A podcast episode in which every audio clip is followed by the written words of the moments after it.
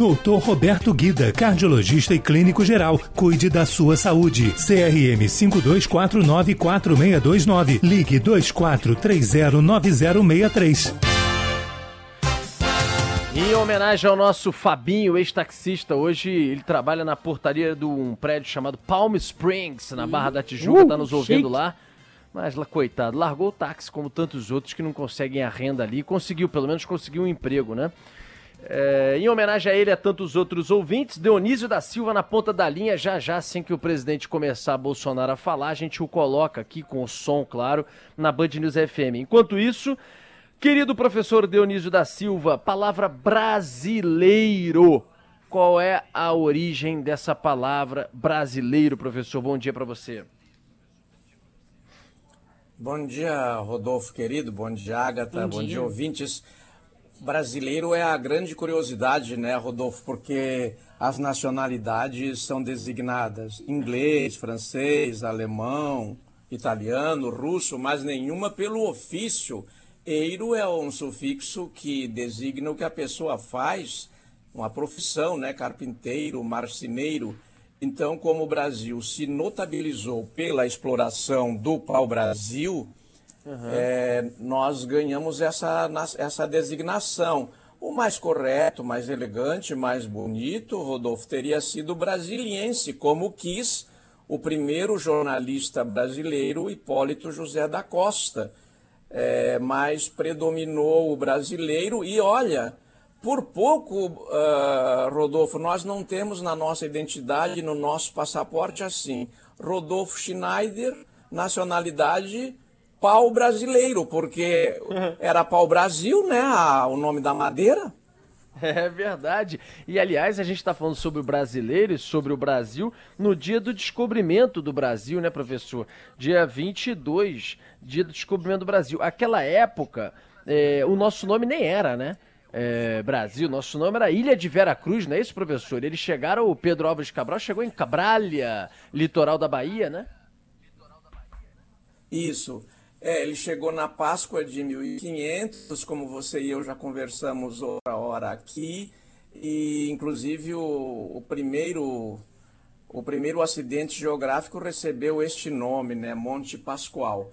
Mas era realmente se chamou de terra de Santa Cruz, ilha de Vera Cruz, tanto Rodolfo que ao se despedir do rei Dom Manuel na carta, o Pero Vaz de Caminha diz desta ilha de Veracruz, porque eles também tinham pensado que fosse uma ilha.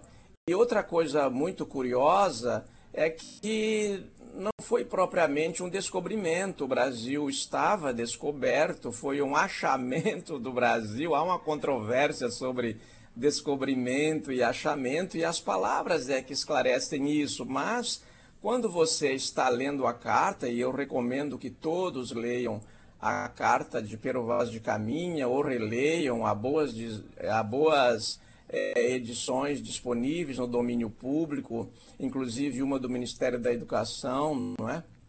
E pode ver que é, se, se instrui lá o rei, olha, Vossa Alteza pode pegar na estante de trás, assim, assim, o mapa onde está é, exatamente descrito o local onde agora chegamos. É aquele ali, os portugueses já conheciam, né?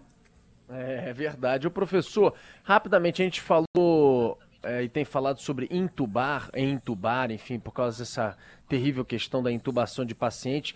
Vale os dois entubar com E e intubar? Sim, sim, vale os dois. É, tá. a, o que acontece com a língua, Rodolfo, é o seguinte: os dicionários não têm todas as palavras. Nós estamos com 800 mil a, a 1 milhão de vocábulos, não é? E uhum. os dicionários mais abrangentes têm metade disso. Então, o que, que faz o VOP, Vocabulário Ortográfico da Língua Portuguesa, que é operado pela Academia Brasileira de Letras? Ele registra, agora já tem uma atualização pela internet também, ele registra aquela forma que foi consolidado, que está aceita. Então, o que está aceita é entubar com E de escola no começo. Ah, Os tá. outros dicionários já registram intubar.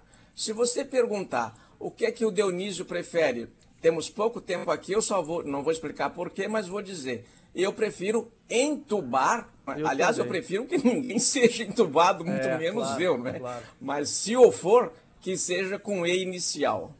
É, exatamente.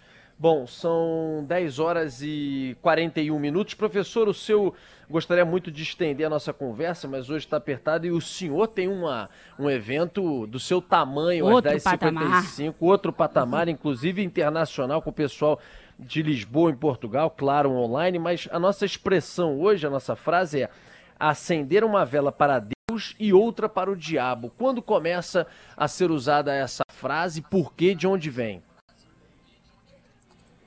Rodolfo, muito obrigado pelo registro. Eu vou fazer uma intervenção em Lisboa sobre os 98 anos de uma escritora que é referencial na literatura brasileira, Lígia Fagundes Telles, que fez 98 anos justamente no dia do índio, dia 19 agora, não é? De uhum. abril. E quanto à frase acender uma vela para Deus, outra para o diabo, meu querido Rodolfo, ela é daquelas que você gosta muito, eu sei que você gosta dessa historinha, que dessas frases, né, que mudaram de sentido. A frase uhum. originalmente em Portugal, na França, de onde ela veio, era acender uma vela para São Miguel, outra para a serpente, quer dizer, agradar ao arcanjo, uma espécie de chefe da casa militar de Deus, né, que expulsou o casal é, Adão e Eva do paraíso, e ao mesmo tempo acender outra vela para a serpente, isto é, para Satanás. Ah, como o, o diabo é, se evita dizer o nome dele, porque se acha que dá azar, então se diz o coisa, o coisa ruim, o sem nome. O diabo tem vários nomes para designá-lo.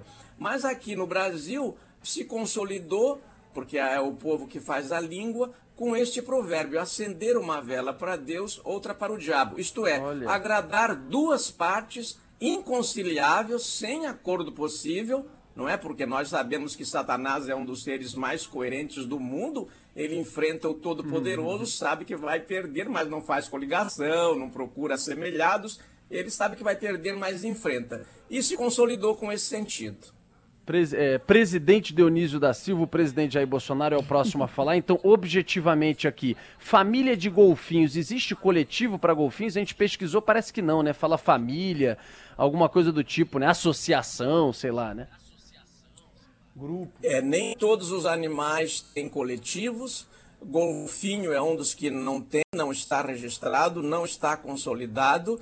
Então a gente usa família, grupo social de golfinhos é, se, eu, se, eu, se me fosse dado é, opinar, não é? Eu, eu, opino, claro, isso aqui é claro. uma coluna que a gente faz baseado é, na, na, etimologia, mas eu opino. O Brasil consulta muito poucos, pra, consultou muito poucos, aliás, para fazer o, o, acordo ortográfico e, e, e não está consultando justamente personalidades referenciais que levaram a vida pesquisando as palavras mas eu recomendaria a manada, porque é mais manada. adequado, ou bando, para não ficar com família e grupo social que são vagos é, demais, é, não é? É isso aí.